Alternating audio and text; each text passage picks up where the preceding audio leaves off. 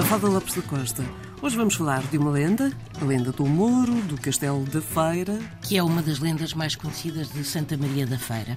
E conta-se que no tempo dos Mouros existia um castelo, obviamente, o Castelo da Feira, onde vivia um alcaide que, tendo ouvido falar numa bela cristã que vivia no castelo, de Gaia e, sabendo a bondosa e dada à caridade, o alcaide disfarçou-se de mendigo e foi pedir esmola à donzela.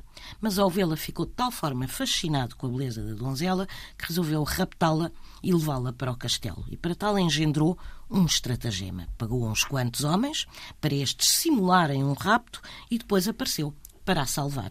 A jovem ficou-lhe eternamente grata e, claro que nem hesitou em fugir com ele para o castelo da feira. E é esta a lenda.